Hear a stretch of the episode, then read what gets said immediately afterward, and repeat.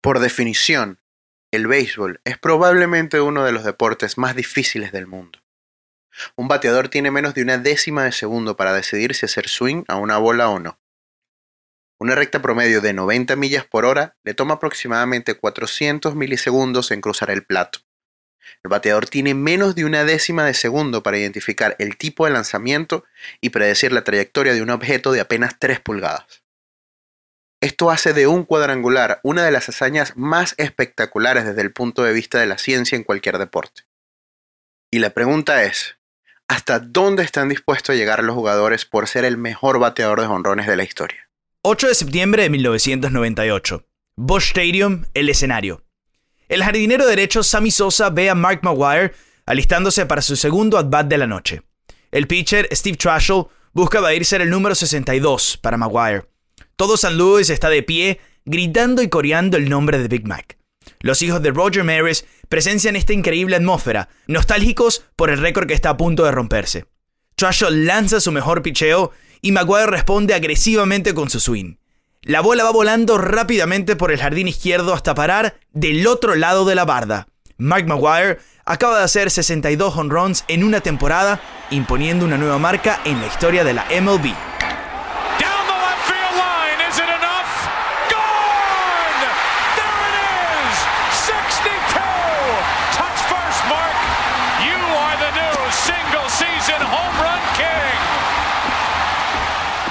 Esto es Rivalidades del Deporte.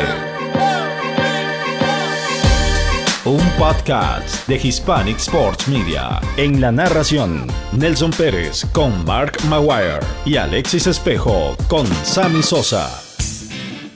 Conocido por su gigantesca apariencia e increíble fuerza, Mark David Maguire es una imagen controversial en la escena de las ligas mayores. Todo comenzó en Pomona, California, en un lugar típico americano donde los deportes y el estudio eran esenciales para los Maguire. Alrededor de cuatro hermanos fructificaron su estilo competitivo. Desde el béisbol hasta el fútbol americano, Big Mac jugó cualquier tipo de deporte, aunque su pasión por el béisbol opacó por completo a los demás en un abrir y cerrar de ojos. Pareciera una broma, pero a los 8 años tuvo su primer turno al bate en las ligas infantiles. Dejó a todos los padres con la boca abierta al ver la pelota en el otro lado de la cerca. Instantáneamente se reconoció la habilidad que tenía Maguire. No era normal que un niño de esa edad disparara jonrones kilométricos. Junto a su padre trabajaron en perfeccionar su swing. Fueron años de mucho esfuerzo pero que recibieron una recompensa en poco tiempo. A los 11 ya estaba rompiendo récords. 13 cuadrangulares en una temporada de liga infantil. Su poderío ofensivo era envidiable, sin embargo este gigante no era el típico grandulón que solo sabe batear. Durante sus inicios, Maguire demostró una gran habilidad para lanzar y justamente fue esa una de las razones por las cuales scouts de ligas mayores echaron el ojo. Los Expos decidieron draftearlo cuando se graduó de Damien High School en 1981, pero el oriundo de California optó por irse a la prestigiosa Universidad del Sur de California. Ahí fue donde el emblemático coach Rod Dedew lo movió a primera base de la mano de una de las mejores generaciones de la universidad. Por un lado, Randy Johnson aniquilaba a todos sus contrincantes, mientras que Mark Maguire se dedicaba a atormentar a todos los lanzadores de la nación. De 1982 a 1984, rompió el récord de la universidad en home runs y esto lo posicionó como uno de los mejores prospectos para la MLB. Los Atléticos de Oakland no dudaron dos veces en Big Mac y fue elegido como la décima selección del draft de 1984. Dos años en ligas menores bastaron para listar a Maguire para su debut a los 23 años. Debutó a finales de la temporada de 1986, jugando apenas 18 juegos. Fue una experiencia que le dio a Maguire una probada de lo que era ser un grande liga. La temporada de 1987 fue memorable para Mark. Antes del receso del Juego de las Estrellas ya acumulaba 33 cuadrangulares y a ese paso estaba a punto de romper el récord de más home runs como novato, marca que le pertenecía a Frank Robinson y Wally Berger con 38.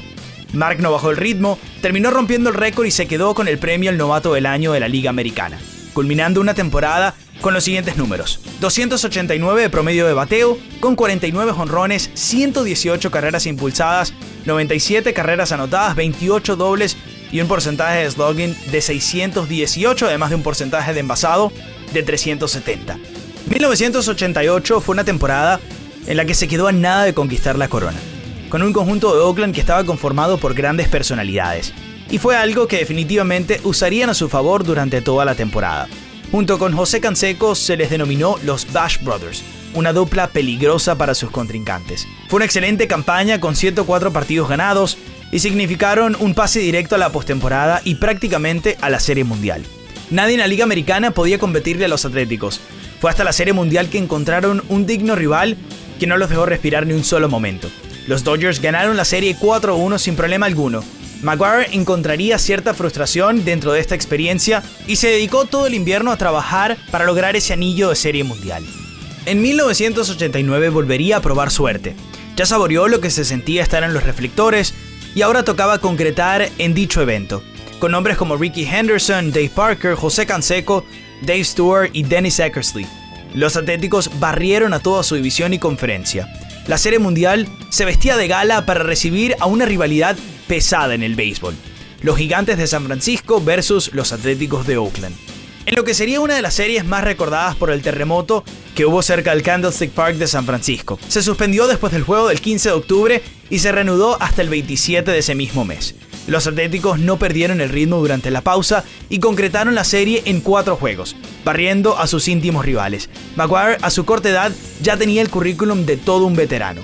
Aparte de su campeonato, de 1988 a 1990 logró convertirse en el primer Grande Liga en conectar más de 30 honrones en campañas consecutivas. Pero a principios de la década empezaron las dificultades para el californiano. En 1991 pasó por un difícil momento con su pareja y dejó de cuidarse físicamente. Después del 92 recuperó cierta confianza y terminó una excelente temporada con 42 home runs, pero los siguientes dos años destrozaron a Mark. Solo pudo jugar 74 partidos debido a las lesiones y una huelga que forzó muchos cambios en la vida de Maguire.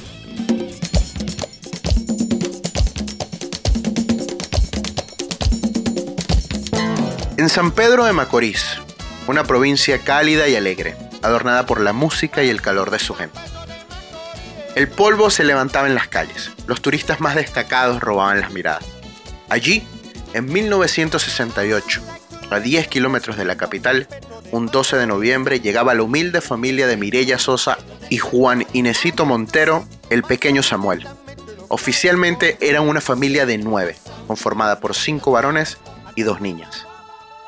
Lamentablemente, unos años más tarde, el destino les dio un fuerte golpe. Inesito Sosa, padre de Sami, murió a causa de un aneurisma cerebral. El panorama no lucía nada alentador para Mirella y sus siete hijos. La familia se paseó entre la Ciénaga, Monteplata y regresaron a San Pedro de Macorís. Mikey, como cariñosamente llamaban a Samuel, trabajaba largas horas en la calle junto a sus hermanos para ayudar a llevar el alimento a la casa. Era limpiabotas por momentos. A veces trabajaba recogiendo naranjas, en autolavados. En la calle, Samuel encontró un sustento digno para él y su familia. Sammy también vio nacer sus dos pasiones más especiales, el béisbol y el boxeo. Mirella fue contundente tras las visitas a entrenamientos de Sammy en el gimnasio Pepe Mayen. Si eres profesional no te voy a ver, le dijo. Para Sammy, el boxeo no iba a ser una opción en su vida. Fue entonces que Sosa comenzó a entrenar duramente todos los días para convertirse en beisbolista. Tras años de esfuerzo y preparación, le tocó mudarse a Puerto Plata a los 16 años de edad. La meta comenzó a asomarse en el horizonte cuando fue firmado por los Rangers de Texas. El bono fue de 3.500 dólares en efectivo y otros 7.000 dólares más por incentivos, los cuales también me gané, declararía el propio Sosa con orgullo tiempo después. Como la mayoría de los prospectos latinoamericanos, la adaptación para Sammy también representó un obstáculo. El idioma, la cultura, las nuevas costumbres. Sumado a esto, el dominicano tampoco contó ni con la confianza ni la oportunidad para mejorar su rendimiento por parte de su equipo. Sus primeros destellos de brillo en el béisbol profesional comenzaron a mostrarse en su tierra natal, defendiendo el uniforme de los Leones del Escogido de la Liga Invernal Dominicana. En las tres coronas consecutivas de los Leones entre el 8-7, 8-8 hasta la temporada 8-9-90, así como el título 12 en la campaña 9-1-9-2, Sammy Sosa fue fundamental. Participó dejando registros importantes en 7 series semifinales y hasta 21 juegos en finales. Pete Incaviglia nunca olvidará ese nombre. fue el pelotero cuya lesión provocó la llamada que le daría la noticia esperada. Con 20 años de edad y después de atravesar un viaje por 8 equipos en las ligas menores, haría su debut en las grandes ligas. Un 16 de junio de 1989 con los Rangers de Texas.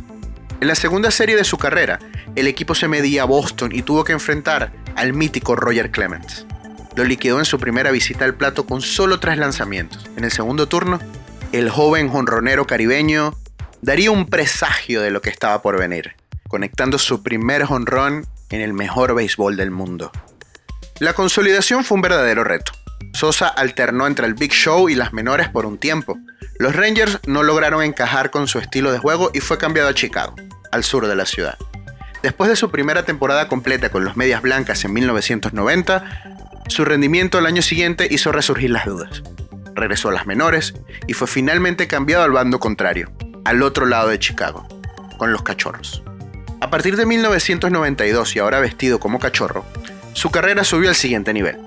Tuvo poco protagonismo aquel primer año, pero las bases estaban sentadas. En 1993, su cuota de jonrones subió de 15, su tope anterior, a 33 bolas cercas. Además, mostró su versatilidad y velocidad al robar 36 bases, comprando su membresía al prestigioso club de los 30-30. Sosa y Maguire se dirigían al estrellato estable, pero la temporada de 1994 tuvo otros planes a principios del mes de agosto. Los problemas entre dueños y jugadores ya tenían historial, durante las últimas dos campañas ya se venía debatiendo sobre varios temas, principalmente económicos, hasta que un nuevo contrato colectivo de trabajo terminó por hacer un efecto dominó. Una de las cosas que querían los dueños era que se estableciera un tope salarial, algo parecido a lo que se utiliza en la NFL. Esto representó una amenaza ante los ojos de la Asociación de Jugadores, quienes reclamaron con justificaciones aceptables, pero que fueron insuficientes para llegar a un acuerdo final. Al final, un año desperdiciado, y la popularidad de la liga por el suelo. Aparte de haber acortado la campaña de Sammy y Mark, la huelga nos arrebató de un emocionante cierre de campaña. Por un lado tenías dos grandes como Greg Maddox y Jeff Bagwell. Se pronosticaba que uno terminaría con 1.54 de efectividad, mientras que el otro acabaría con 163 carreras impulsadas. Luego Tony Gwynn se quedó a nada de terminar con un promedio de bateo de 400, algo que no sucedía desde 1941 gran hazaña del icónico Ted Williams. En la temporada terminó promediando para 394. Rechazo que dejó muy frustrado a todos los aficionados, especialmente a los de los padres de San Diego. Por último, y quizás sea el más triste de todos, fue la temporada de los Expos de Montreal. Iban con una marca de 74 partidos ganados y 40 perdidos, lideraban a toda la liga, era un equipo colmado de estrellas como Moisés Alou, Larry Walker, Pedro Martínez, Ken Hill, Marquise Grissom y compañía. Por fin, después de tantos años, parecía que este era el bueno para los Expos. La huelga negó esto y se considera el principal factor del declive de la organización de Montreal, que luego desencadenaría en la mudanza del equipo a Washington. Más allá de estudiar los aspectos positivos o negativos del paro, lo que quedó claro es que se necesitaban nuevos héroes. De alguna u otra forma tendrían que llamar la atención de las nuevas generaciones. Y un dúo estaba listo para regresarle la felicidad al juego un dúo que no conformaban un mismo equipo, pero que harán renacer el llamado pasatiempo nacional. En la temporada del 95 y 96 regresaron los bambinazos. En el 97 un megacontrato llegó a las manos de tanto Sosa como Maguire. No obstante, en 1998 nadie estaba preparado para lo que iba a pasar, pero en secreto todos lo deseaban. El béisbol lo pedía a gritos, y el que pudo vivirlo conoce el verdadero significado de la expectación. Una mezcla de emociones, de un ruido peculiar, el que produce el contacto del bate con 108 costuras de cuero.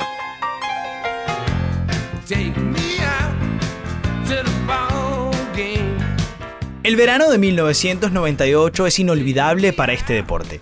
Los honrones son la palabra clave. La carrera de cuadrangulares le dio al béisbol urgido y necesitado una especie de salvación.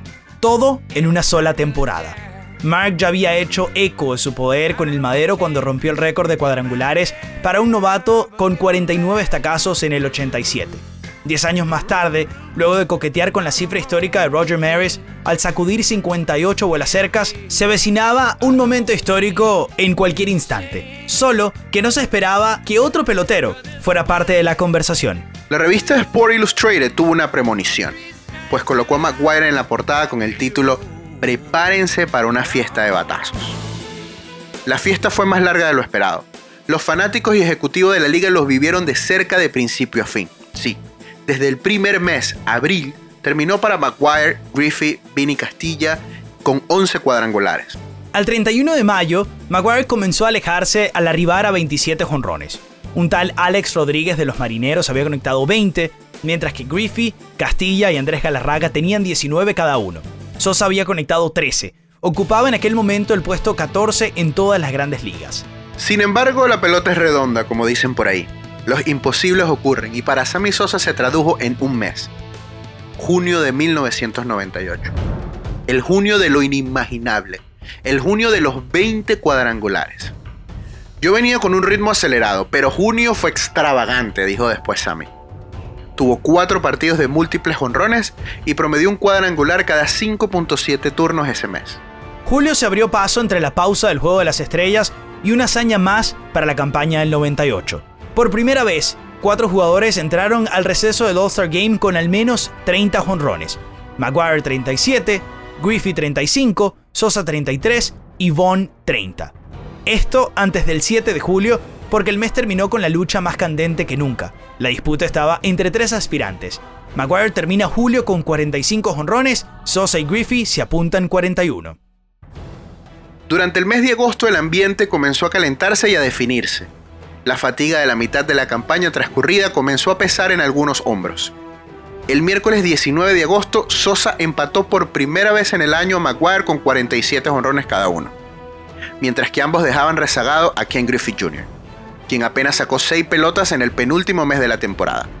Sobre el final, las cifras definitivas dictaron nuevamente un empate, 55 cuadrangulares para cada uno. Ken Griffin 47. Lunes 7 de septiembre. La ocasión, los Cardenales de San Luis recibían a Sosa y a los Cubs.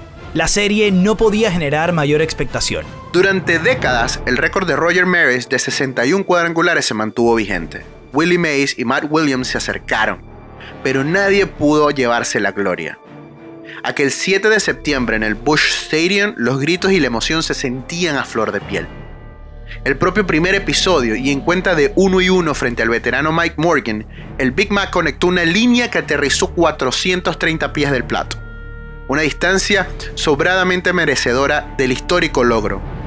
Mac McGuire había colocado su nombre junto a Roger Maris como los reyes del cuadrangular. There goes, number 61. Is it there? Yes! And McGuire is alone with Roger Maris.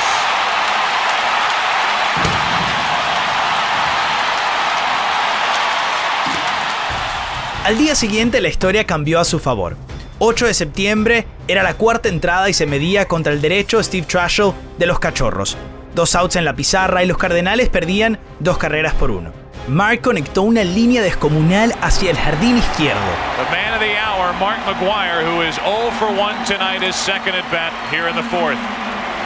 We would like to welcome those of you who have been watching the Houston Astros and the Cincinnati Reds on Our FX cable channel as Matt McGuire looks on, wondering if this is the at bat.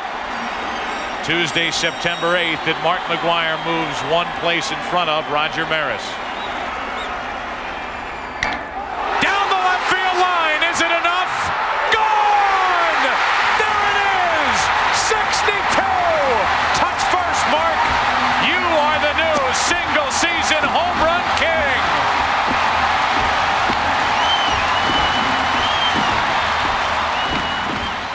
El estadio estalló. De verdad, había sucedido. Big Mac había quebrado el récord de Roger Maris. Luego, tras anotar, en primera instancia se encontró una vez más en un abrazo con su hijo Matthew de 10 años. Mientras corría las bases, todos los compañeros de los Cops felicitaron a Maguire. Aparte, sus compañeros de equipo le felicitaron y abrazaron efusivamente cuando llegó al home plate. El deporte en Estados Unidos y los fanáticos de todo el mundo se rendían ante esta hazaña. Incluso el propio Sosa, en el mítico momento abandonó su posición en los jardines para ir a abrazar a su rival. También la sacó del parque en ese compromiso, el número 58 para él. Sin embargo, era temprano aún en septiembre y faltaba mucha pelota. En la próxima serie contra los cerveceros de Milwaukee, en fin de semana en el Wrigley Field, Sosa batió su honrón 59 el viernes 11 y el 60 al día siguiente. Hasta el propio Michael Jordan se encontraba en el estadio, no quería perderse de este momento histórico. Ese domingo, Sosa sacaría dos pelotas más, también igualando la mítica suma de 62 honrones. Ahora estaba empatado con McGuire.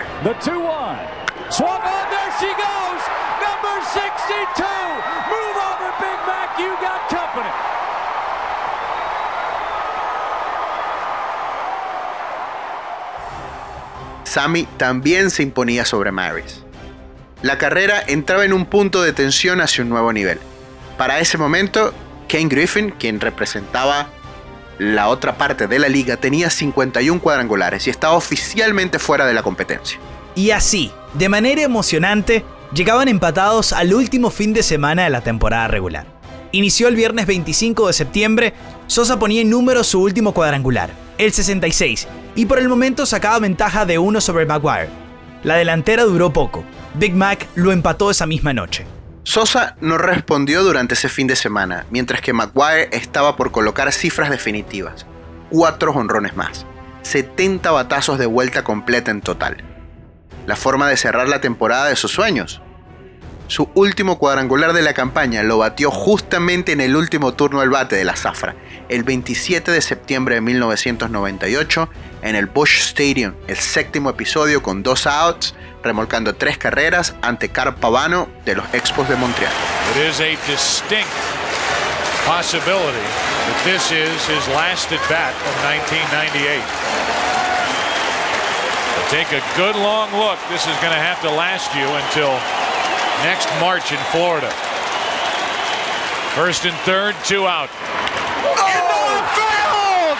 Number 70! How much more can you give us, Big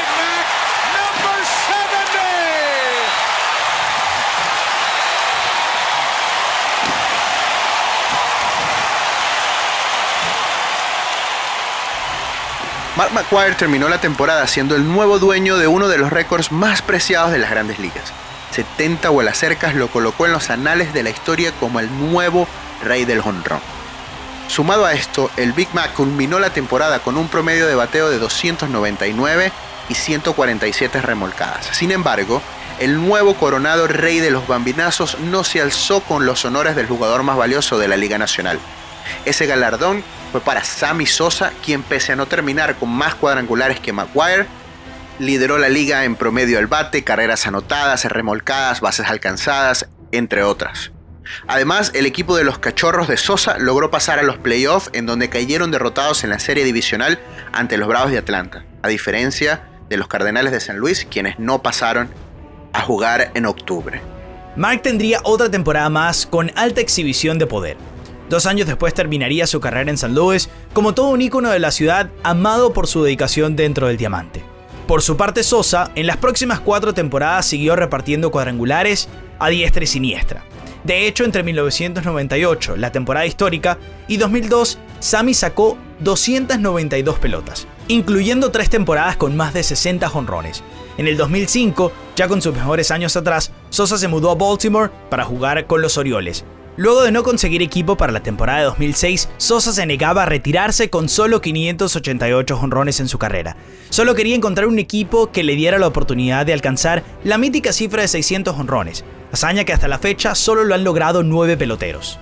En 2007 Sammy se unió a los Rangers de Texas, equipo en el que consiguió dar 21 honrones y unirse al club de los 600, en donde hoy se codea con Barry Bonds, Hank Aaron, Babe Ruth, Alex Rodríguez, Willie Mays, Jim Tomey y el más reciente miembro, Albert Pujols. Luego de decidir colgar los tacos, Sosa dejó un récord de 609 honrones en tan solo 18 años de carrera profesional en la MLB. Mientras la atención estuvo en Maguire y Sosa en la segunda mitad de la década de los 90, había otro jugador que pese a ser más talentoso, también tenía los ojos puestos en el récord de más cuadrangulares. Era de esperarse que Barry Bonds, tras presuntamente también unirse al uso de los esteroides, sobrepasara el récord de Maguire. Y por ello, solo tres años más tarde, Bonds conectó 73 bolas fuera del campo para hacerse con el codiciado récord. Después del retiro de Sosa y Maguire, llegaron muchas complicaciones para los jugadores de los 90. Algunos analistas estiman que cerca de un 80% de los jugadores utilizaron algún tipo de esteroide por lo menos alguna vez durante su carrera. Pero el boom mediático no fue construido por los periodistas. Fue ni más ni menos un ex compañero de Maguire. José Canseco publicó Just, el libro prohibido de la MLB que explícitamente explica y da nombres sobre lo que sucedió en la era de los esteroides. Maguire y Sosa estaban dentro de este polémico grupo y fueron parte de un conjunto de jugadores que testificaron ante el Congreso, negando todas las acusaciones de uso de esteroides. Al principio ambos rechazaron haber utilizado algún tipo de suplementos, pero en 2009 Sammy Sosa dio positivo por una de estas sustancias. Un año más tarde, Maguire confesó haber utilizado esteroides y comenzó toda una serie de acusaciones ante estos dos. La guerra en contra de los esteroides es una guerra moral por parte de la sociedad americana, quienes buscan que la competencia sea justa y bajo las mismas condiciones para todos. La más importante o la que más relevancia ha tenido es la negación de su entrada al Salón de la Fama. El estadounidense comenzó su proceso en el 2007 y terminó en el 2016. La máxima cantidad de votos que recibió en este lapso fue de 23.7%. Para entrar a Cooperstown se necesita un mínimo del 75% de los votos. Por otro lado, Sosa sigue estando en la boleta, pero el siguiente año será su última oportunidad para ingresar al Salón de la Fama. Después de que el año pasado nadie fue elegido para exaltarse al Salón de la Fama, y con tan solo 17% de los votos para Sosa, el panorama al día de hoy se ve complicado para el dominicano. Sosa fue también demonizado luego de ser descubierto haciendo una trampa utilizando bates de corcho. El corcho se coloca en el centro de los bates y son normalmente utilizados por entrenadores durante las prácticas, ya que el corcho hace que la pelota viaje mayores distancias con menos esfuerzo. ¿Héroes o villanos? Esa es la pregunta del millón. Sin su apogeo, en los 90 la MLB no hubiese resurgido de las cenizas. Fueron parte esencial de salvar a la liga y de enamorar a miles de nuevos aficionados. El caso de los esteroides resulta contraproducente, pero si analizamos la historia del béisbol, nos encontraremos con varias sorpresas. Nombres como el de Alex Rodríguez, miembro del Club de los 600 cuadrangulares, o de Rafael Palmeiro, uno de los cinco peloteros en toda la historia de las grandes ligas en llegar a 3.000 hits y 500 cuadrangulares, junto a Alex Rodríguez. O Roger Clemens, ganador de 7 premios de Cy Young, dos veces ganador de la triple corona de picheo, miembro del equipo del siglo de las grandes ligas, no han podido ser exaltados al Salón de la Fama por sus presuntas vinculaciones a sustancias ilegales. Al final, Sosa y Maguire fueron utilizados como chivos expiatorios. Son emblemas de los esteroides, pero ellos fueron mucho más que eso. Ambos, al paso de los años, siguieron demostrando su cariño por el juego y conservaron una gran amistad que hasta el día de hoy sigue perdurando. Maguire tuvo trabajo como entrenador de bateo de San Luis desde 2009 a 2012, luego en Los Ángeles desde 2013 a 2015 y por último se le vio como coach de banca de los padres en 2018. Sosa ha dado de qué hablar siempre que están a punto de pasar las elecciones para el Salón de la Fama. Hoy ha sido muy reservado pero sigue defendiendo su postura y quiere luchar hasta el final. Siempre fueron unos caballeros dentro y fuera del terreno de juego. Hay un respeto increíble entre los aficionados del béisbol porque nunca se olvidará aquella campaña. Esta jamás fue una rivalidad personal. Era béisbol y nada más. Amar el juego, regresar a los aficionados a las butacas, una reciprocidad sin forcejeos. Algo que hasta la fecha la liga está tratando de volver a implementar.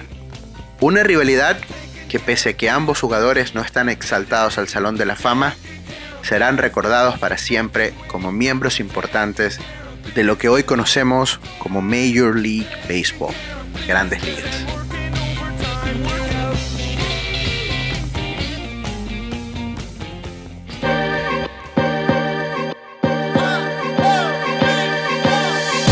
Esto fue Rivalidades del Deporte, una producción de Hispanic Sports Media.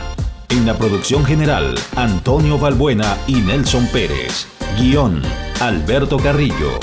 Datos y verificación, Ana Valeria Reyes. Edición y musicalización, Héctor Arrieta. En la narración, Nelson Pérez con Mark Maguire y Alexis Espejo con Sammy Sosa. Para más información, síguenos en arroba rivalidades piso podcast o visita www.hsmamerica.com.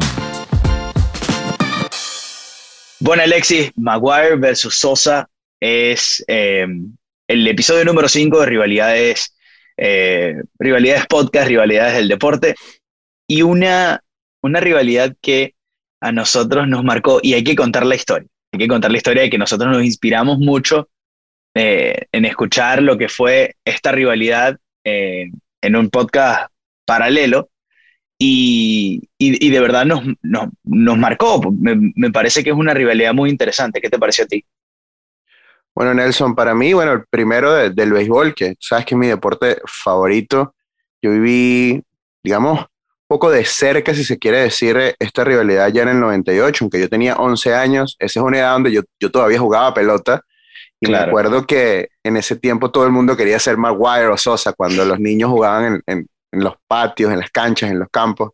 Y fue una, fue una época muy bonita. Lastimosamente después eh, se caen muchas cosas o mucho de lo que fue la ilusión de ese momento con, con las notas que, o por, por las noticias que se conocieron después de haber sucedido todo esto, pero ya, eh, como, tal como lo repasamos en el podcast, sirvió muchísimo para renacer o para darle más vigencia a este deporte que hasta el día de hoy se ve perjudicado en, con respecto a la NFL o con el baloncesto, digamos, porque no es tan atractivo con las nuevas claro. generaciones, por, por el tiempo que dura, por el ritmo, por, digamos, por la etiqueta, también es otro, otro aspecto que también el béisbol es distinto al baloncesto y a, y a la NFL. Pero de verdad lo disfruté muchísimo, tal cual como todos y cada uno de los episodios de Rivalidades Podcast. Pero este tocó una fibra especial en, claro. en, el béisbol porque hasta el día de hoy se mantiene un debate sobre si Sosa y Maguire deberían haber pertenecido al Salón de la Fama y en ese mismo eh, tema se toca Barry Bonds, se, toma, se toca Roger Clemens, se toca un montón, o otros personajes, Alex Rodríguez. Muchas leyendas de, del sido, deporte. Exact, exactamente, que han sido linkeados con, con el uso de esteroides o, o, haber hecho cosas, digamos, políticamente incorrectas, como el caso de Kurt Schilling, que más que todo son por declaraciones o que no es del todo como tal con respecto a, a, los esteroides. Pero no sé cómo lo viviste tú. A mí, me, a mí me encantó porque lo fuimos recorriendo paso a paso, como fue al principio, que estaba Vini Castilla también con, con bastantes cuadrangulares al inicio. Estaba también el nombre de Ken Griffith Jr. Eh, hasta el final estuvo prácticamente cerca de lo que era Maguire Sosa y sin embargo fue el dominicano y el Big Mac los que llegaron hasta el final, ¿no? De, de me encantó me encantó eh, la parte en donde, eh, saliendo de obviamente que también viví esa época de, fanático del deporte, de, niño, pero me gustó mucho esa en, el guion cuando comenzamos a hablar de, cómo comenzó esa carrera, cómo comenzó el 98 y, que de repente eh, hay, una, hay una frase espectacular, que es la que dice que, bueno, en algún momento se esperaba que alguien superara a Maris. Eh, los 48 honrones de, que dio como novato Maguire lo llevaban como a ese, a ese spot.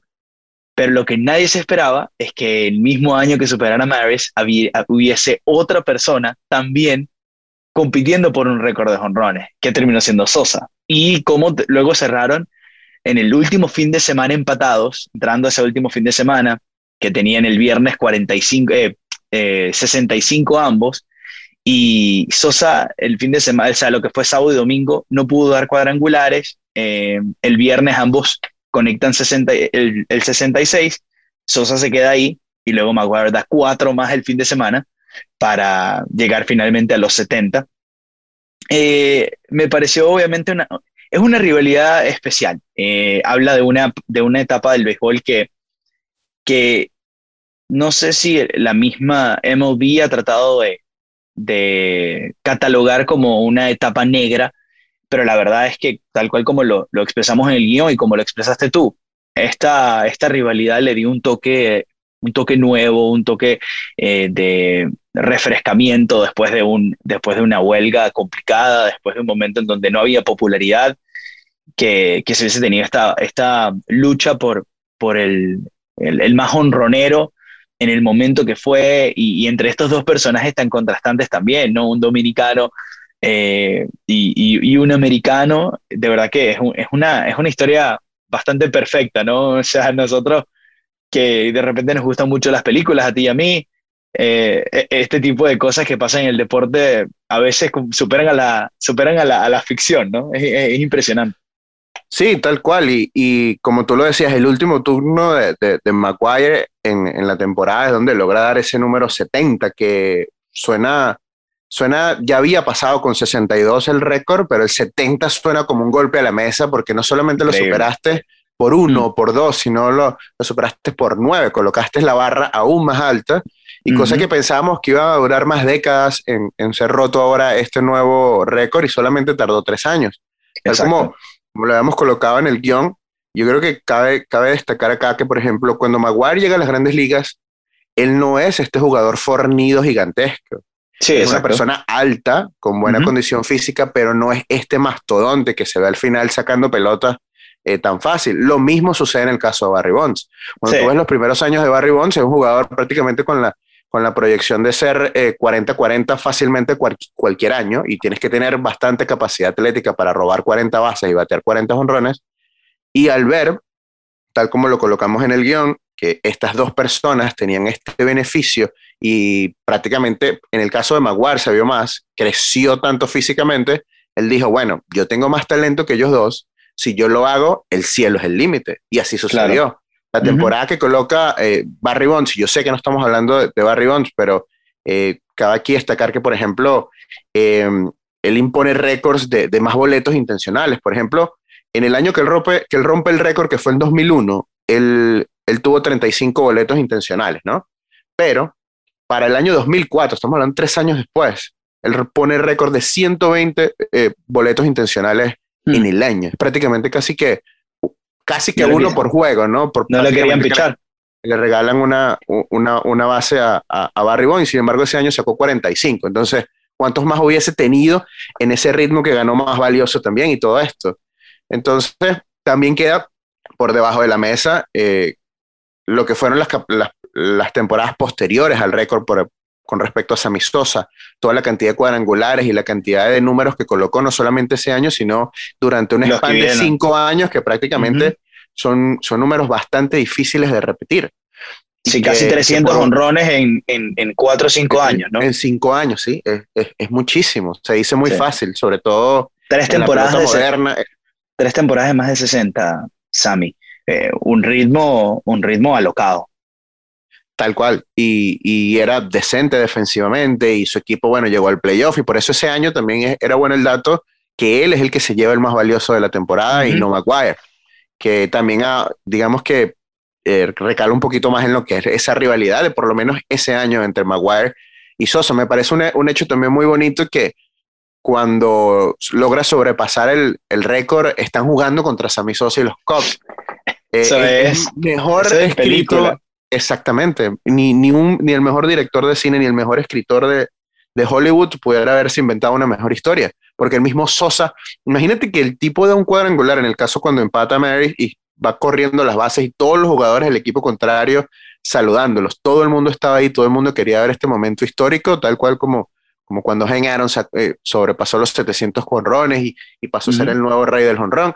Y igual, todo el mundo sabía que estaba viendo historia y cuando logra por fin dar el 62, está el propio Sosa baja y lo va a abrazar y, y fue en realidad una época muy bonita. Sí, de verdad que sí. Hasta ese punto, ¿no? una, una de las cosas que, que si, si bien en el deporte uno extraña y, y, en el béisbol ha pasado, ha pasado poco en, las últimas, en los últimos tiempos, es, es esa, que, que no se rompen récords fácilmente, ¿no? Y, y, los récords están muy, muy arriba. Con la, ahora con la época de, las, de los esteroides, obviamente todos se, se fueron subiendo y subiendo y subiendo, pero hay unos que parecen que, que va a ser muy difícil conseguirlos. Yo pienso que, eh, que también es saliendo del tema de la rivalidad, pero que tiene que ver el, el récord de Di Maggio de, de 56 partidos consecutivos dando hit es, es una barbaridad. O sea, es algo que, que es muy difícil de, de conseguir. Y son situaciones también, es que es como eh, si te vas a lo, a lo, más, a lo más micro, el, mismo récord del padre de Fernando Tatís de dos Grand Slam en un mismo inning. En un mismo eh, inning.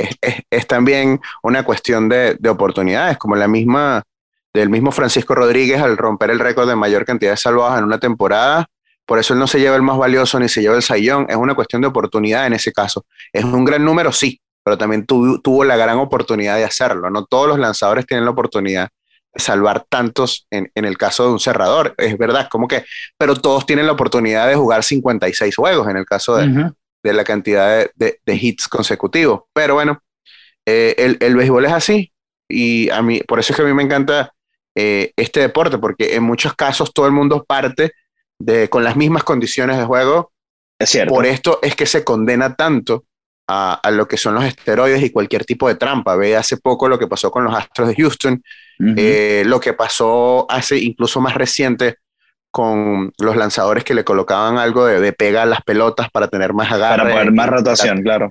Exactamente. Y en el béisbol siempre parece que hay alguien que está buscando alguna forma de tener alguna ventaja porque es un deporte muy difícil. Desde el punto de vista de científico, como lo colocamos en el primer párrafo, tienes prácticamente lo que es el tiempo que dura un pestañeo para, para decidir si hacer swing a una bola o no y predecir dónde va a caer y todo aquello. Y cualquier eh, mínima ventaja que tú tengas puede representar ganar un partido o hasta un campeonato. Y, luego entra el factor psicológico del cual uno, eh, en muchas oportunidades ha hablado de, de, que es un deporte en donde fallas constantemente y que es un deporte en donde te acostumbras a ese, a ese constante fallo pero en el fallo tienes el éxito, ¿no? Eh, cuando hablamos de que un bateador con un promedio de 300 eh, es, un bateador Hall, of Fame durante su carrera, estamos hablando que ese bateador de cada 10 eh, turnos al bate pudo haber fallado 7 veces y solo 3 fueron, fueron un hit o fue una oportunidad valiosa. Entonces habla de, de, que es un deporte psicológicamente donde tienes que estar mentalmente muy fuerte para poder, eh, para poder desempeñarte en las mejores condiciones. Y, cerrando el tema de la rivalidad, a mí, me, a mí me encantó porque es un capítulo bonito, a pesar de que hay esteroides de por medio, a pesar de que, em, de que luego podemos considerar si hicieron trampa o no, era una época en donde esto estaba en pleno auge y de verdad que eh, a los fanáticos, estoy seguro que muchos fanáticos eh, los enganchó nuevamente eh, la competencia de jonrones y esa carrera por, por el récord de Maris y, luego entre Sosa y, y, Maguire para ver quién seteaba el récord. Eh, estoy seguro que los devolvió, les devolvió el amor por el, por el béisbol. No, y, también otra de las cosas que, que me pareció importante del guion y que digamos que yo no sabía hasta que lo leí era que como Sammy Sosa tuvo que empezar a trabajar desde joven en las mm. calles de, República Dominicana para llevar el sustento a su familia, en donde le nació la pasión por el boxeo y el béisbol. La mamá no le gustaba para nada el boxeo y mm. se decidió por la pelota y se convirtió prácticamente en el mejor jugador de, lo que era su, país durante un largo tiempo. Y digamos que su boom viene de haber jugado y haber tenido éxito primero en la Liga Dominicana con los Leones del Escogido. Él lo llamaban, creo que era el, el, el Ronero del Caribe, algo así le, era el sobrenombre de Sammy, porque en, la Liga Dominicana prácticamente era, un yugo lo que tenía en contra de todos los demás equipos y ayudó a su equipo a ganar mucho. Y luego de ahí es que le dan la oportunidad en Estados Unidos, ya después que pasó por varios equipos. Sosa tuvo que lidiar mucho con lo que fue el rechazo. Eh, desde que lo firman en Texas por nada más 3.500 dólares, que eso no es hmm. nada, un bono para, para un jugador, prácticamente te lo están dando por no dejar eh, a pasar a, a, los dos equipos de Chicago, a terminar después en, tu carrera en otro equipo. Siempre Sosa estuvo lidiando con lo que fue el rechazo hasta que logró eh, encontrar ese, ese rendimiento que necesitó y logró colocarse en la historia como uno de los mejores bateadores, por lo menos en una temporada. Eh, Alexis, cortico antes de ya despedir, eh, una, una cosa interesantísima de esta rivalidad es cómo estos son dos personajes que han quedado en el trasfondo del deporte. Han quedado como en un segundo plano, han quedado en un, en un lugar de, en un lugar, eh, no digamos prohibido, pero en un lugar que medio olvidadizo. Nosotros estamos trayendo esta historia de vuelta porque ellos no tienen protagonismo realmente y y muchos lo recordarán con mucho aprecio, pero, pero muchos otros lo recuerdan como, como tramposos, ¿no? Y es un contraste bastante fuerte. Claro, ¿no? Y también como desde el punto de vista que colocando un poquito eh, geográficamente, como venezolano, digamos que Sammy Sosa tampoco trae como que muy buenos recuerdos, y no sé si sabes de, lo que me, lo que me refiero. Pero por lo menos en el caso, en el caso cuando fue a Venezuela a jugar con Hugo Chávez, eh, a dar honrones en, el Estado Universitario de, Caracas. Pero bueno, ese es otro tema ya, digamos, político mezclado con, la, con, el, con el deporte. Pero, por ejemplo, interesante para la gente que sigue, sobre todo la, votación de, para el Salón de la Fama. Este año es el último año de Barry Bonds y de Roger Clemens. Eh, el año pasado Barry Bonds es lo más alto que ha llegado con 61%, casi 62. Necesita 75. Esto se debe a que cada vez más votadores, más, más votantes jóvenes se van agregando a la lista de los que pueden votar y, mucha gente que digamos que no le importa, que se llevaron más por los números, saben la historia y no tienen ese recelo de aquel votante viejo, aquel cronista antiguo que se sintió, digamos, traicionado, digamos, por, por, decirlo de alguna manera. Y Kurt dijo, sáqueme de los, de los boletas, aunque llegó en 72 por 71%. Y yo, ¿sabes qué? Este es mi último año, pero ni siquiera quiero que me pongan. Pero este puede ser el año donde por fin Barry Bonds llegue al Salón de la Fama. A mí me encantaría. Un 14% todavía y, con, con, y creo que está muy difícil, Alexis. Pero yo creo que mucha gente también, por, para hacerlo sufrir o, o por, digamos, por eh, ese síndrome de, de, la novia que se hace esperar, el exaltarlo en el último año también es un mensaje. No es como, por ejemplo, un Derek Jeter que quieres hacerlo en el primer año, como probablemente Miguel Cabrera cuando se retire pase en el primer año. Eh, digamos que esperar al último año con, con, con, Clemens y con Bonds pudiera ser algo muy bonito, porque no hay un verdadero salón de la fama. Cooperstown no es el mismo si no están los nombres de Barry Bonds y de Roger Clemens. Con esto nosotros finalizamos este comentario del eh, Maguire Sosa y estén pendientes del episodio número 6 de Rivalidades del Deporte. Chao, chao.